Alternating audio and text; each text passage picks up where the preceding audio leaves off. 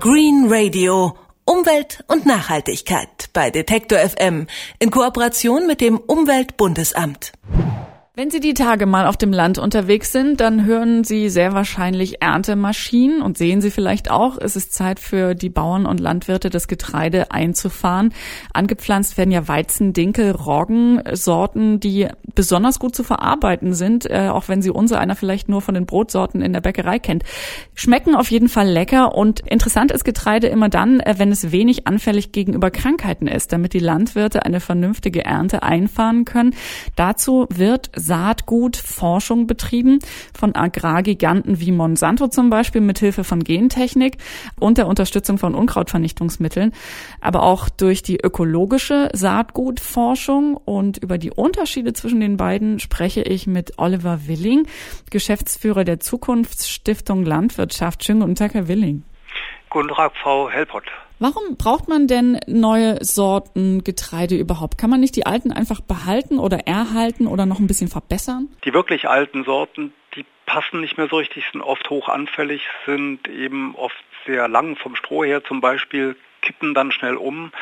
Also die richtig alten Sorten, die kann man meistens nur verwenden zur Weiterentwicklung.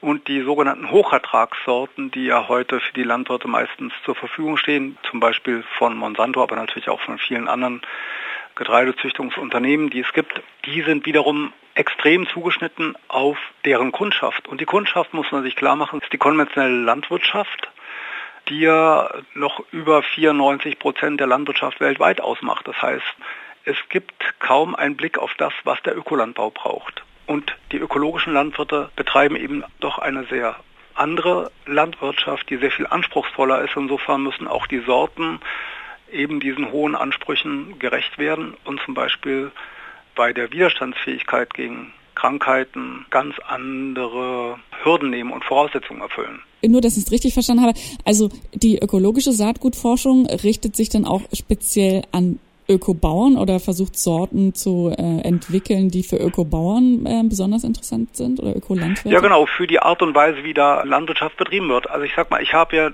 die ganzen Hilfsmittel in Anführungszeichen, chemische Spritzmittel als auch die mineralische Stickstoffdüngung. Beide Dinge stehen dem Ökolandbau nicht zur Verfügung. Also muss ich ganz andere Dinge schon in der Züchtung berücksichtigen. Ein Beispiel ist ein Getreidepilz, der nennt sich äh, Stinkbrand.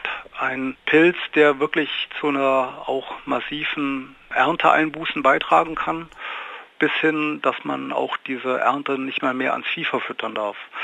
Dieser Getreidebrand, der wird von den konventionellen Züchtern nicht berücksichtigt bei ihrer Arbeit, weil die konventionelle Landwirtschaft sogenannte chemische Beizmittel hat, mit denen das Saatgut vor der Aussaat schon behandelt wird. Im Gegensatz dazu sind diese Mittel natürlich beim Ökolandbau verboten. Man will sie auch nicht einsetzen. Und dann braucht man eben Pflanzen, die hier schon eine Widerstandsfähigkeit gegen diesen Pilz, gegen diese Pilzkrankheit mitbringen. So, und das ist jetzt das, was die ökologischen Züchter zum Beispiel leisten. Eben die Züchterinnen und Züchter, die wir mit dem Saatgutfonds schon seit über 20 Jahren unterstützen, haben jetzt schon Sorten an den Markt gebracht, die eben hier eine hohe Widerstandsfähigkeit, eine hohe Feldresistenz besitzen. Und das ist sehr entscheidend für die ökologischen Landwirte, aber auch zum Beispiel konventionelle Landwirte, die gerne ihr Saatgut, ihr Getreide nachbauen und daraus wieder Saatgut gewinnen wollen. Was genau macht denn das ökologische oder den ökologischen Anteil an der Forschung aus? Also sind auch die Forschungsmethoden anders? Die Forschungsmethoden sind anders. Es wird wesentlich stärker On-Farm-Research betrieben und sehr viel mehr läuft auch über Beobachtungen und natürlich gibt es große Überschneidungen dann auch wiederum mit den mit den Züchtungsmethoden wie äh, zum Beispiel Kreuzungen, die gemacht werden zwischen verschiedenen Weizenlinien in dem Fall.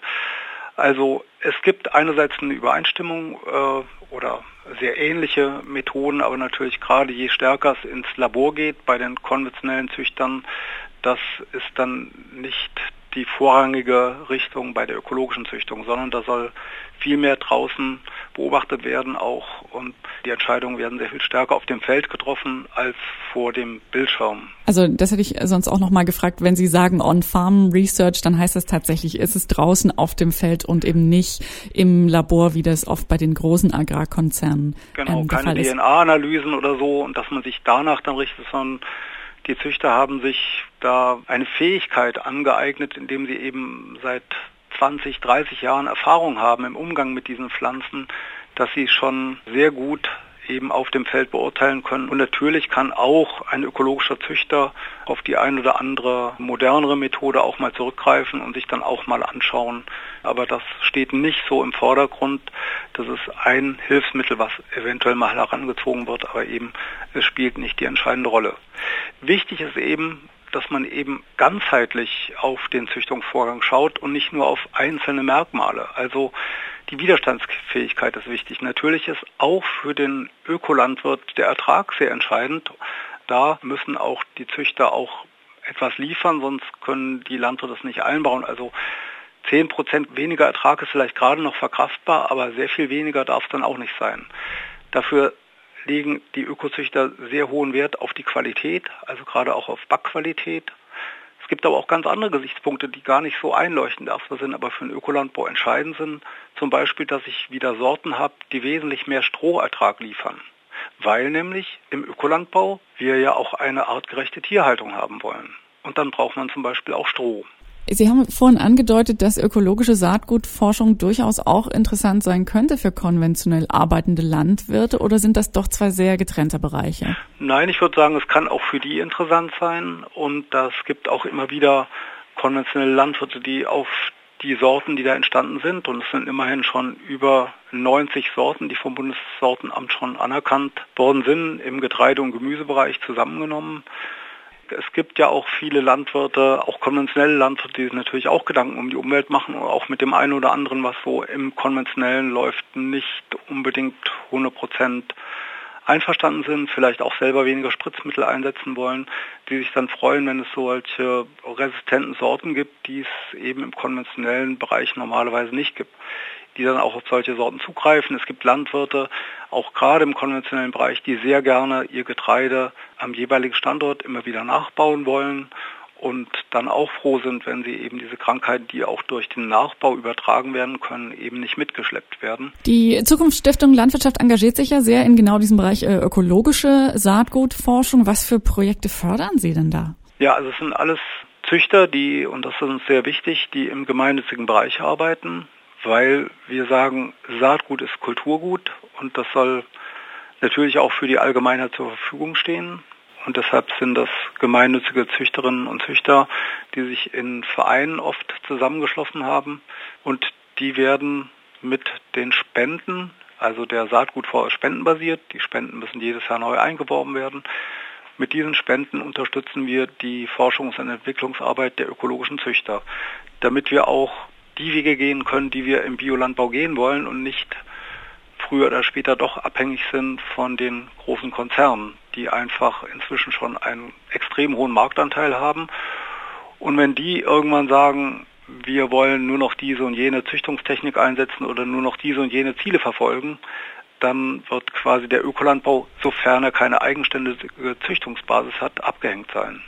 Kann ich denn eigentlich am Ende als Verbraucher, wenn ich mein Brot zum Beispiel kaufe äh, und wenn es mir wichtig ist, kann ich überhaupt erkennen, aus welcher Art von Forschung ähm, mein ähm, Getreide gekommen ist oder mein Brot letztlich äh, stammt? Oder kann ich im Bioladen immer sicher sein, dass es aus ökologischer Saatgutforschung auch kommt?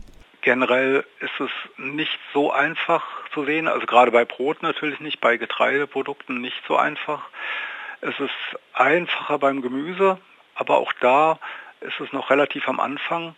Man muss sagen, auch im, im Biohandel, in Naturkostläden ist einfach immer noch auch ein, ein großer Teil basiert auf den konventionellen Sorten, weil einfach, das muss man sagen, relativ spät, also erst seit 20, 25 Jahren, da auch wirklich die Bemühung da ist, den Ökolandbau auch hier auf eigenen Füßen zu stellen.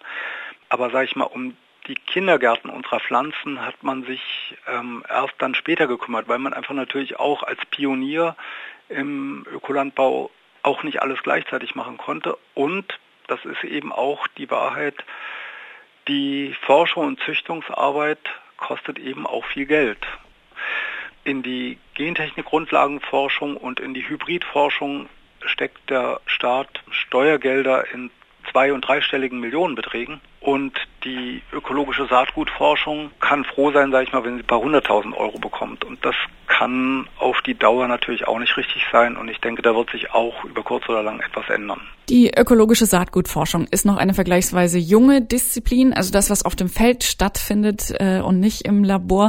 Was die leistet und warum es wichtig ist, ökologisch neue Sorten zu erforschen. Darüber habe ich mit Oliver Willing gesprochen. Er ist Geschäftsführer der Zukunftsstiftung Landwirtschaft.